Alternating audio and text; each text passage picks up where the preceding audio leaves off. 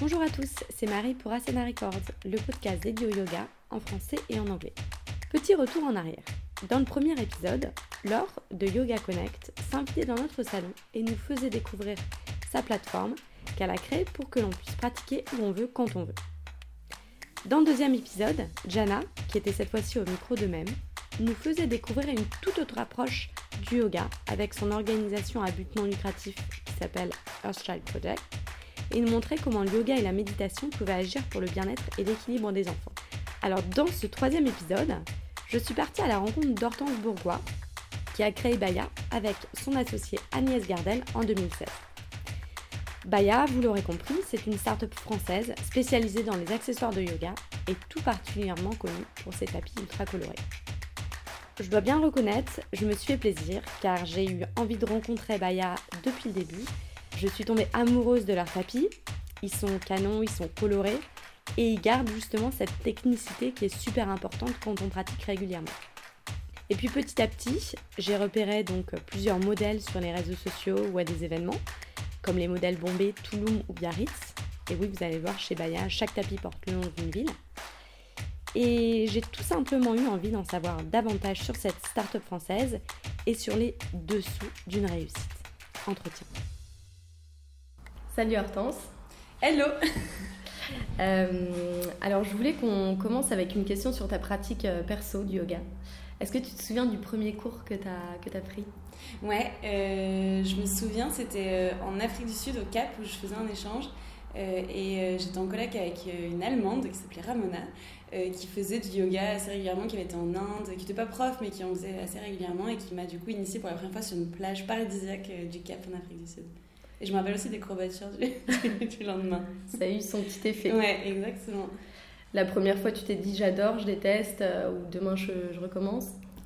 Euh, Je me rappelle pas trop. Ça m'avait intéressé et, j'avais recommencé d'ailleurs, donc c'est que j'avais bien aimé quand même. Je m'étais pas dit je déteste. Après, je m'étais pas dit ah, euh, ça va changer ma vie.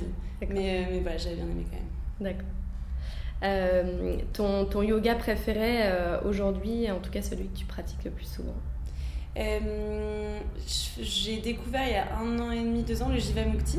Euh, je sais pas si tu connais. c'est un, style de, assez intense où il y a pas mal de méditation au début, des mantras aussi chantés au début qui est, qui est assez cool. et je pratique à Paris chez Kailo dans un studio où j'essaie d'aller régulièrement. voilà, J'ai commencé par le vinyasa. Euh, j'ai fait un petit peu d'ashtanga aussi, j'essaie d'en faire un petit peu. Euh, et, et j'essaie, mais alors c'est très compliqué pour moi de faire un peu de yin euh, pour, me, pour me poser un peu, mais c'est pas évident. C'est compliqué parce qu'il faut tenir les postures, faut ouais. être calme. Ouais, je suis hyper impatiente de nature, alors du coup j'ai toujours l'impression que, que les 5 minutes durent en faire genre 2h30 quoi, mais, mais ouais. Je vois. Aujourd'hui, tu pratiques à quelle fréquence? C'est ça change vraiment des périodes. Euh, et aussi, enfin, bah, du coup, en fonction du taf, forcément, euh, on a des périodes plus ou moins intenses. Là, on est dans une période intense. Euh, du coup, par exemple, la dernière fois que j'ai pratiqué, c'était vendredi dernier, donc ça fait une semaine. D'accord. bon, ça va, ça reste. et je sens que mon corps en a besoin, donc il faut que j'y aille ce week-end. Et sinon, dans les périodes où, où, j'arrive mieux à m'organiser, j'essaie d'y aller deux, deux voire trois par semaine. Ouais. D'accord, top. Mm. Je voulais qu'on vienne sur ton expérience euh, en start-up. Ouais. Euh, donc j'ai euh, lu pas mal de choses sur ton parcours. Et avant Baya, tu as bossé deux ans en start-up. Ouais. Qu'est-ce qui a changé depuis, depuis cette expérience, sachant que Baya, c'est aussi une start-up? Ouais. bon, la, première, la première chose que ça a changé, c'est que euh, d'être salarié, d'être chef d'entreprise, c'est vraiment très, très différent. Même si, du coup, quand on est en start-up, on se rend beaucoup mieux compte, j'ai l'impression, du quotidien des entrepreneurs et de nos boss à l'époque, euh, parce que c'est des petites équipes, parce que on partage beaucoup de choses. J'ai l'impression que c'est très transparent aussi sur l'information qui est partagée, sur les projets, sur tout ça. Euh, voilà, après, c'est des entreprises dans des univers complètement différents mon expérience pro, ça m'a permis aussi de rencontrer Agnès, qui est aujourd'hui mon associée. Donc, ça, ça une petite. Euh, c'est un truc qui est, euh, qui est, précieux pour nous euh, encore aujourd'hui. On a énormément appris de nos anciens boss, de nos niveaux de responsabilité qu'on avait, alors que moi, c'était mon premier taf. après l'école et que j'avais enfin, j'ai l'impression de gérer quand même beaucoup, beaucoup de choses, d'avoir beaucoup de responsabilités. Donc, donc voilà, donc c'était chouette. Et aujourd'hui, tu es ton, ton propre patron avec Agnès. Ouais. Qu'est-ce qui est le, le plus confortable et, et, le moins confortable Quand on est son propre patron. Euh, Je pense que le plus confortable, c'est de d'avoir le champ des possibles hyper vaste, c'est-à-dire qu'on avance sur les projets qui nous font plaisir à toutes les deux, euh, qui nous ressemblent, sur lesquels on a envie de, par exemple, on lance pas mal de trucs en événementiel parce qu'Agnès adore l'événementiel et du coup, c'était un, truc euh, qu'elle avait envie de pousser. donc, du coup, euh, voilà, c'est un truc euh, sur lequel on bosse pas mal. Il y a personne qui nous dit, bon, bah, faut prendre cette direction-là, faut vous, je sais pas, faut qu'il y ait un rythme de un tapis tous les mois qui, qui sorte, etc. Donc, c'est vrai, on, va à notre rythme, qui est un rythme assez intense parce qu'on veut qu'il soit intense, mais, mais on fait ce qu'on a envie de faire, quoi. Et ça, je trouve ça, je trouve ça assez cool. Euh, ce qui est moins confortable, c'est peut-être que euh, on n'est pas, alors je sais pas comment bien le formuler, mais on n'est pas jugé, c'est-à-dire qu'on n'a pas, de boss au-dessus de nous avec du coup des critères d'évaluation très euh, très stricts qui nous aident à évoluer, qui nous aident à se dire bon bah sur ce truc-là, ça tu l'as bien fait, ça tu l'as peut-être moins bien fait. Voilà, on est nos propres juges de notre, de notre travail, ce qui est bien et ce qui du coup parfois peut peut-être un peu être frustrant dans le sens qu'il y a personne qui nous dit quand c'est bien et du coup il y a personne qui nous aide quand, on se fait aider par d'autres trucs, mais qui nous aide en opérationnel quand, quand il y a des choses plus difficiles. C'est le côté euh, mentor en fait qui. Bah, on, a des, on, est, on a des mentors. On est, on est accompagné par le réseau Entreprendre Paris et on a été accompagné, ça vient de se terminer, mais par le MoveJ. Euh, donc ce, ce côté-là voilà, vient, vient en support de moments un peu comme ça où, où euh, bah, on, peut demander conseil à des gens autour de nous. Tu peux nous en dire un peu plus sur euh, justement euh, ce soutien? En fait, c'est parti d'un constat qui était que Agnès et moi, on était tous les deux jeunes. on a, il, nous manquait de l'expérience forcément sur plein de sujets différents. Et aussi, on avait l'impression dès le début de faire beaucoup, beaucoup d'opérationnels et de manquer parfois de temps, de prise de distance et de prise de recul sur sur euh, bah, les objectifs de moyen terme, la stratégie euh, long terme, de où on a envie d'emmener Baya, etc. Euh, et c'est des moments avec des mentors ou des accompagnants, parce que c'est pas forcément un mentor direct, mais c'est des réseaux ou autres, qui nous aident à, du coup bah, prendre ce recul-là qui est pas très facile à faire dans un quotidien un peu chargé comme le nôtre. Donc, donc concrètement, on les voit une fois par mois. pendant deux heures et on parle de comment ça va, est-ce qu'on a eu des soucis? Si oui, comment on peut nous aider à les résoudre? Euh, voilà. Et c'est quelque chose que vous rémunérez? Non. Non, c'est entièrement gratuit. D'accord. Et alors, euh, comment on fait demain si on est entrepreneur et qu'on a envie d'avoir les mêmes soutiens? Alors, le MoveJ, donc c'est le mouvement pour les jeunes entrepreneurs et étudiants. Donc, c'est vraiment en, plutôt early stage de projet. et il y a une espèce de comité de sélection. il faut déjà avoir un projet assez, assez ficelé. Nous, on l'avait fait juste après notre campagne Ulule euh, du début. Mhm. Euh, donc il faut avoir juste bah, le produit et peut-être quelques déjà euh, premiers clients. toutes les infos sont en ligne.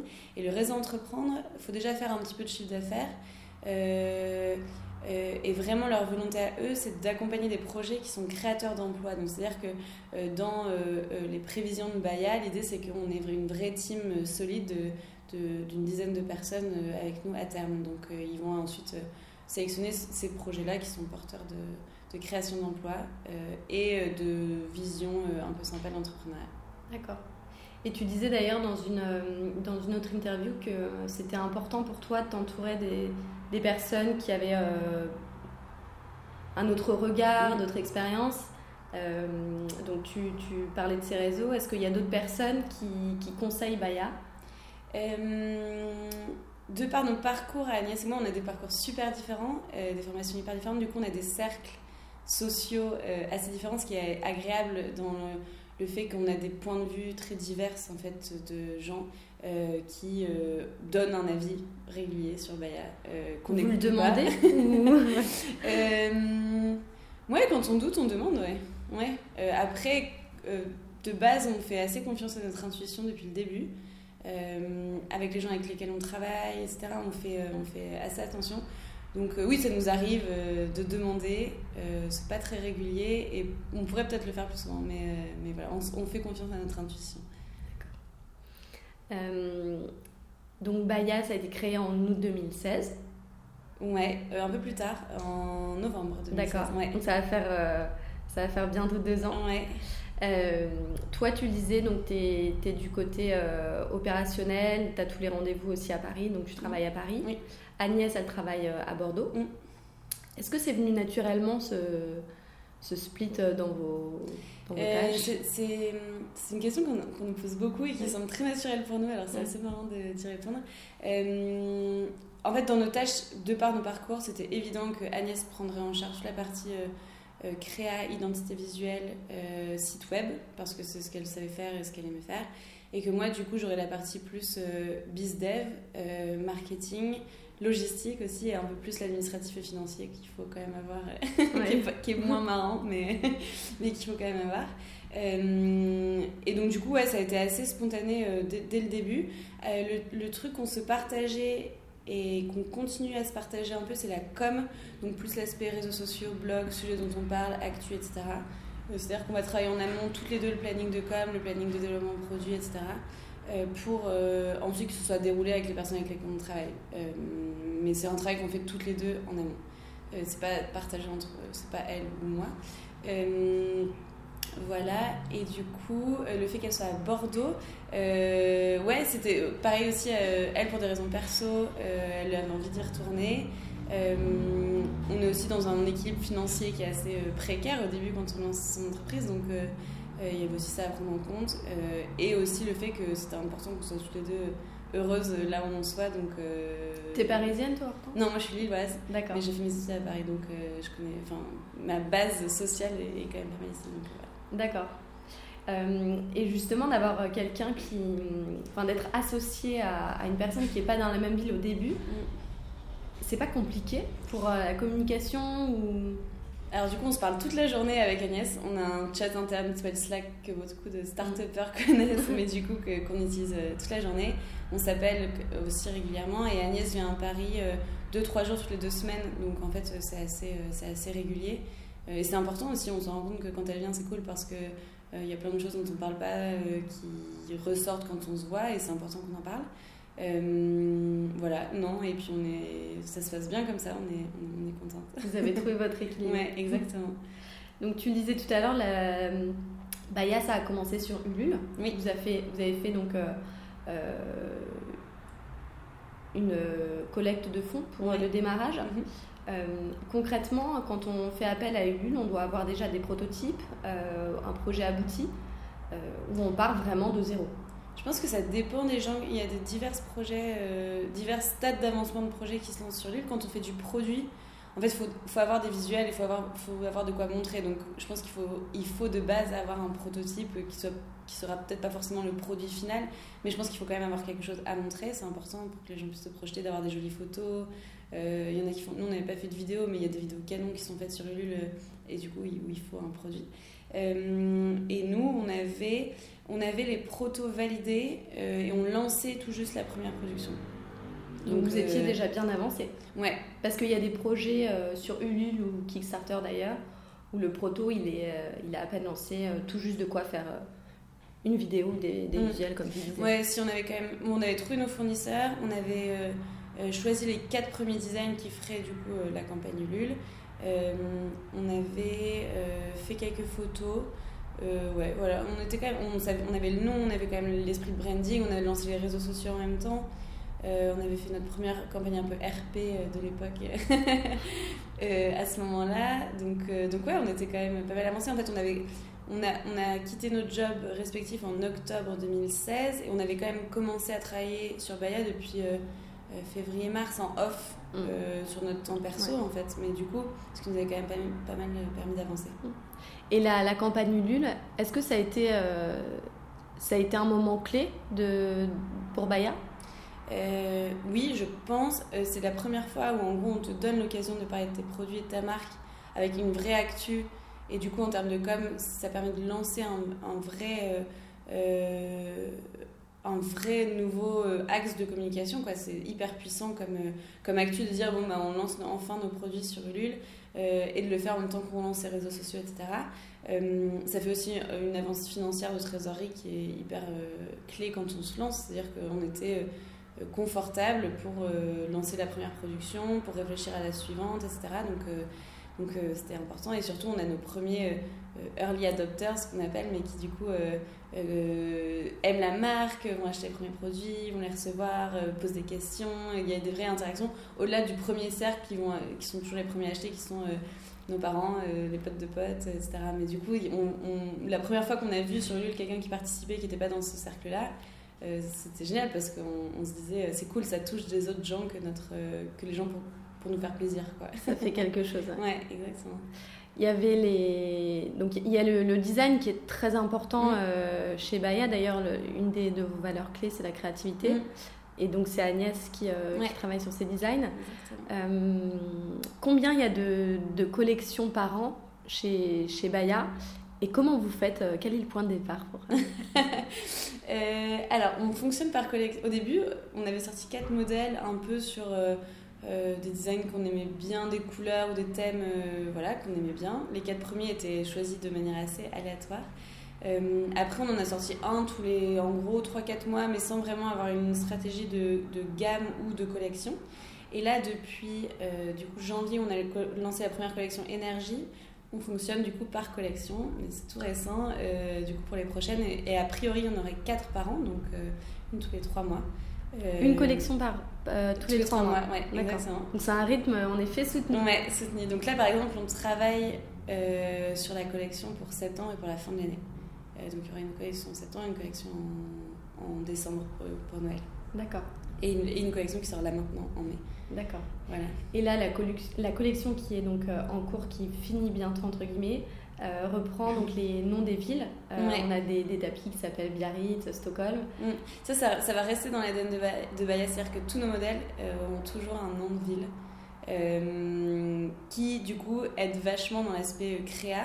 Alors parfois, ça, en fait, ça se fait soit dans un sens, soit dans l'autre. Soit on a déjà l'idée de ville de base qui est assez fort graphiquement, dans l'univers euh, créa, on se dit, bon, bah, on imagine déjà un design assez précis. Soit parfois Agnès commence à travailler un design et à la fin on dit, ah bon, bah ça c'est telle ville. C'est c'est pas forcément que dans un sens. Euh, d'ailleurs, pour la collection qui arrive, euh, sur le thème Flower Power, il y a deux du coup nouveaux designs. Séville et Kyoto, et un s'est fait dans un sens et l'autre dans l'autre sens. D'accord. Ça, ça, change. Le processus créatif n'est pas, pas toujours le même. D'accord. Et en termes de. Je voulais revenir aussi sur euh, les engagements de Baya, notamment sur le choix des matériaux. Mm. Euh, donc, vous utilisez du PVC naturel, du caoutchouc naturel, du PVC sans phtalate. Euh, concrètement, qu'est-ce que ça change d'un point de vue production? J'imagine que ça rajoute des contraintes. Euh, alors le caoutchouc naturel, euh, c'est assez peu utilisé des, chez les fabricants en France. Il y a quelques autres marques qui le font pas beaucoup. Euh, c'est un ingrédient, donc du coup, enfin un matériau d'origine naturelle. c'est de, la, de la sève en gros de caoutchoutier. qui est ensuite un peu transformé pour pouvoir répondre aux besoins et sur lesquels ensuite nous on imprime. en termes de contraintes, il y a quand même des fabricants qui le font, c'est pas, pas euh, c'est pas un nouveau. On n'a pas dû travailler sur l'aspect euh, chimique ou, euh, ou ingénierie, enfin bref, d'un nouveau matériel. Ça existait, ça existait déjà. le PVC, le PVC c'est un, un, produit qui est. qui peut contenir des, choses assez nocives pour et la santé et pour l'environnement. C'est pour ça qu'on a fait, pour le coup, on a fait hyper gaffe aux entreprises qui ont sourcé sur ce produit-là. Euh, qui, qui ait des certifications internationales, euh, que ce soit euh, sans phtalate, sans métaux lourds, et que du coup, parce que c'est quand même un produit avec lequel on est en contact avec la peau, qu'il n'y ait aucun transfert de quoi que ce soit entre la peau et le tapis. donc voilà, donc ouais, c'est des choses qu'on regarde, c'est des choses qu'on ne connaissait pas vraiment au début, donc on, apprend aussi au fur et à mesure qu'on développe les produits. et c'est aussi quelque chose qu'on fait parce que nous, on est profondément convaincus que c'est important et on sent aussi qu'auprès de notre communauté de nos, clients, euh, c'est un truc qui regarde, qui regarde beaucoup. On travaille là par exemple sur une gamme de vêtements. Euh, et on sent que euh, on, a fait un énorme questionnaire en gros pour savoir quels étaient les critères de choix de d'un legging ou d'un autre en gros qu'est-ce questionnaire qui, qui était sur vos réseaux sociaux exactement j'ai participé à des moments et du coup on se rend compte que l'aspect euh, de produits plutôt éthiques, plutôt avec des matières naturelles pour répondre à certains besoins, ben, c'est important. après, on n'a aucun label bio ou autre. C'est des choses qui sont très dures à avoir. Et c'est aussi quelque chose que, que, qui prend du temps. Qui, voilà, on est une toute jeune entreprise, donc c'est le sourcing des, des matières premières, c'est au cœur de nos produits. et du coup, on y fait, on y fait forcément attention. Et ça pèse dans la balance, j'imagine, de, des clients, comme tu disais. Ouais. Euh, aujourd'hui, est-ce que les, les tapis Baya, c'est des made in France? Non, on les fait en Asie. D'accord. Euh, ils sont faits dans deux usines différentes, d'ailleurs, qu'on vient d'aller voir il y a un mois. Ouais. Donc c'était cool de voir euh, le process de fabrication, de comment ça se passe entre. C'est pour ça que je suis assez à l'aise là de parler de comment on transforme les caoutchoucs naturels en gros pour en faire un tapis après, parce qu'on a vu comment ça se passait. tout simplement parce qu'on n'en a pas trouvé en Europe. Euh, c'est notamment pour le caoutchouc naturel, c'est assez compliqué de transformer le caoutchouc naturel et d'imprimer. En fait, on a quand même des techniques d'impression dessus après. Euh, on fait faire quelque chose, quelques, quelques produits en France, notamment euh, les housses pour les tapis, les bougies qu'on a, les sprays, les petits sprays pour nettoyer son tapis. Aux huiles essentielles. exactement. voilà. D'accord. Et pour, pour développer un prototype, alors j'ai travaillé en Asie justement avec les usines, donc je sais quels sont les délais, etc. Mm. Euh, en gros, pour votre collection là, qui sort en mai, quand est-ce que vous avez commencé à développer les premiers prototypes euh? Je pense qu'on a commencé à faire les premiers euh, protos en janvier, fin janvier.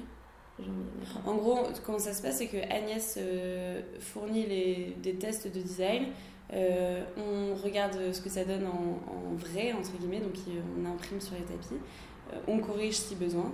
Euh, et si pas besoin, eh ben, on produit. Aujourd'hui, donc il y a, y a, plusieurs gammes de, de tapis. Il y a pour, alors selon le, niveau, j'imagine, de pratique de chaque personne. Le niveau et le type d'usage qu'on en fait. Est-ce que c'est plus pour faire du vinyasa ou c'est plus pour faire du yin et à ce moment-là on a besoin d'un peu plus d'épaisseur? On essaie vraiment d'accompagner sur euh, quel usage on fait du tapis pour, euh, pour bien choisir la gamme qui, qui convient. Et c'est bien expliqué. Euh... Ouais, c'était un, un, peu nos, nos, nos, pas nos soucis, mais nos, nos interrogations au départ. On nous posait beaucoup de questions sur ce, sur ce point-là. Euh, type, si je fais du pilates, est-ce que je peux avoir tel tapis, etc. Donc maintenant, on a, d'ailleurs depuis hier, on a une très jolie infographie sur notre site ah. pour aider à, à, choisir son tapis et vraiment en fonction du type de pratique, de la régularité, du type de peau aussi, si on transpire ou pas, euh, des choses comme ça. Et euh, en ce qui concerne euh, le, prix du tapis, oui. le premier prix commence dans les 50 euros. Ouais. et ça va après jusqu'à une gamme vraiment pro, 120 euros. 110, 110 Aujourd'hui, comment vous justifiez ce, ce prix? Alors, plusieurs choses.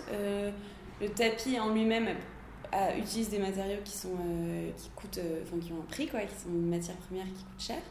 Euh, parce que justement, c'est les soucis de sourcing dont on, discutait tout à l'heure. donc ça, c'est une des composantes essentielles du prix. On a ensuite du prix de transport, qui coûte également cher.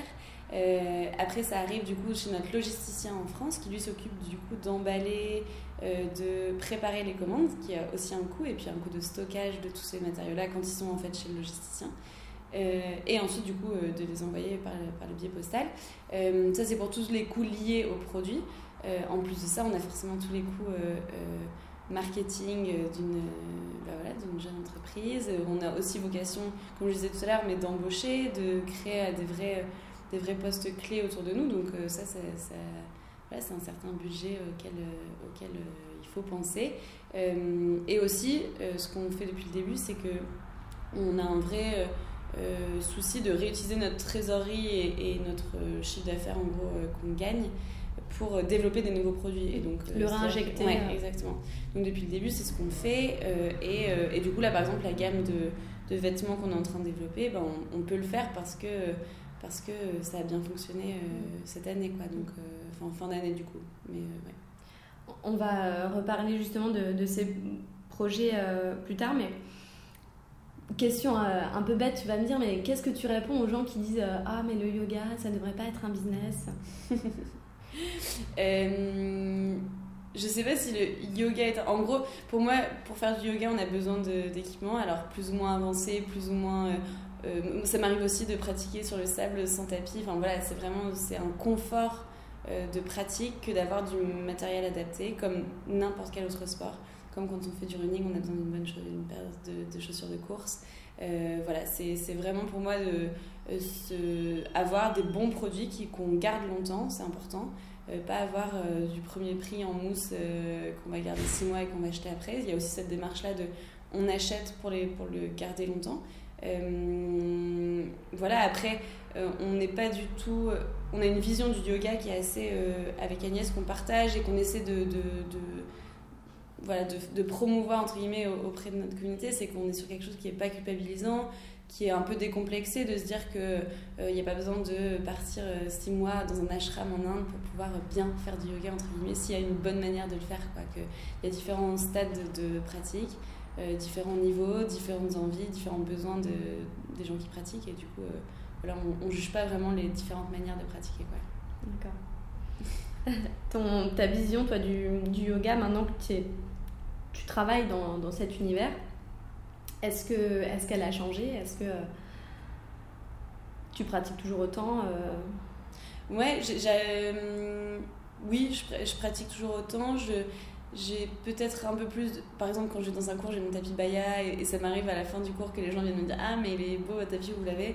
Alors, du coup, j'essaie quand même de garder la distance de bon, c'est ma pratique perso versus euh, c'est mon travail. Mm.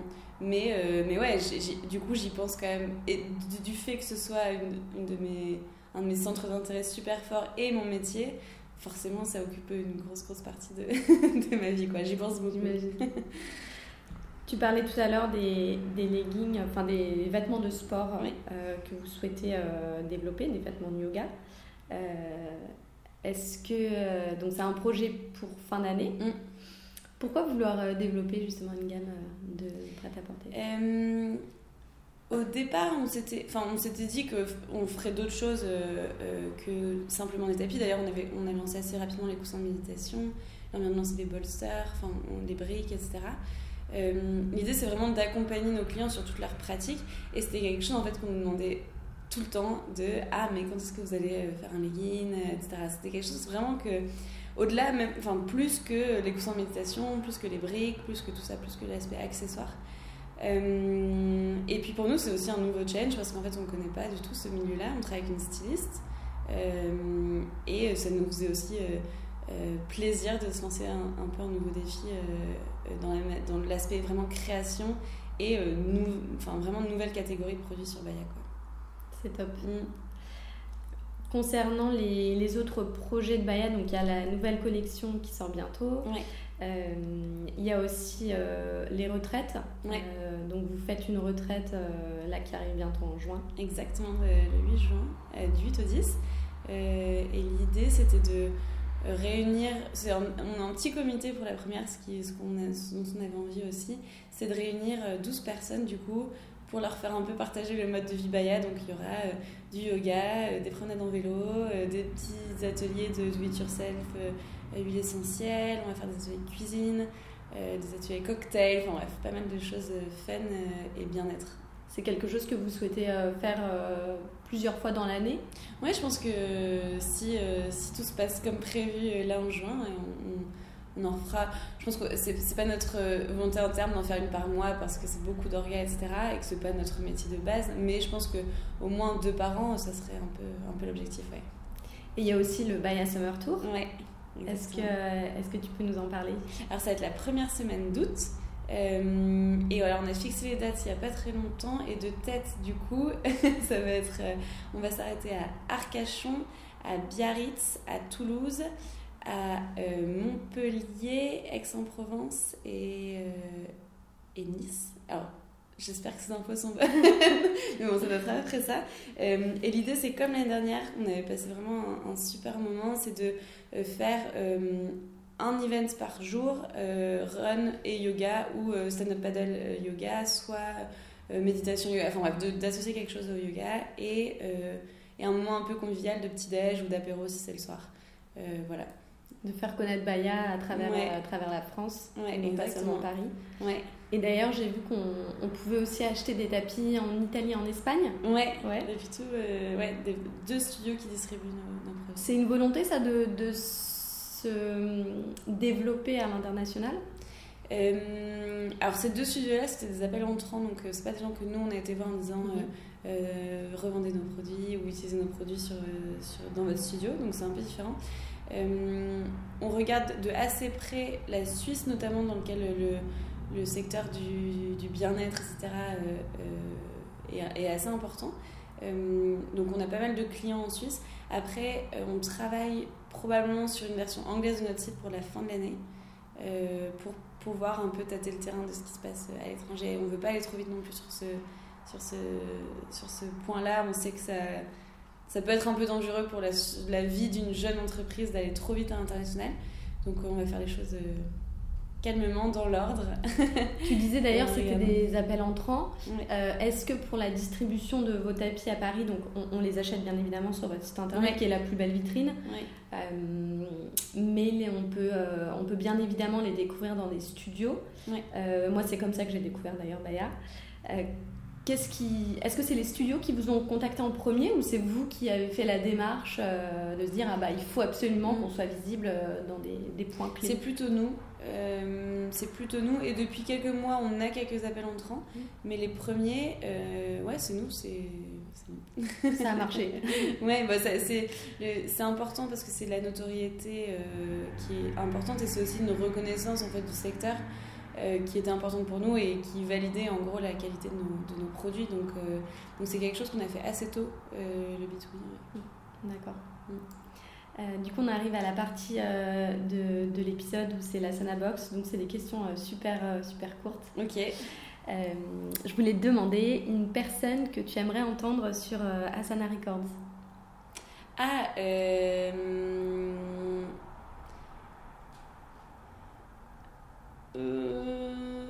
bah, c'est un peu compliqué. J'allais dire Jennifer, qui est la fondatrice du studio où je, je pratique. Euh, qui est une américaine euh, et qui a une vision hyper euh, inspirante du yoga, qui a créé vraiment un joli lieu. il s'appelle comment le studio? Kaelo. Kaelo, ok, d'accord. C'est dans le deuxième? C'est rue Montmartre. Ouais, ouais je sais déjà. D'accord. Mm. pour ta pratique, plutôt matin, midi ou soir? Soir. Je suis hyper rigide le matin. c'est très compliqué. T'as fait l'effort ce matin en tout cas.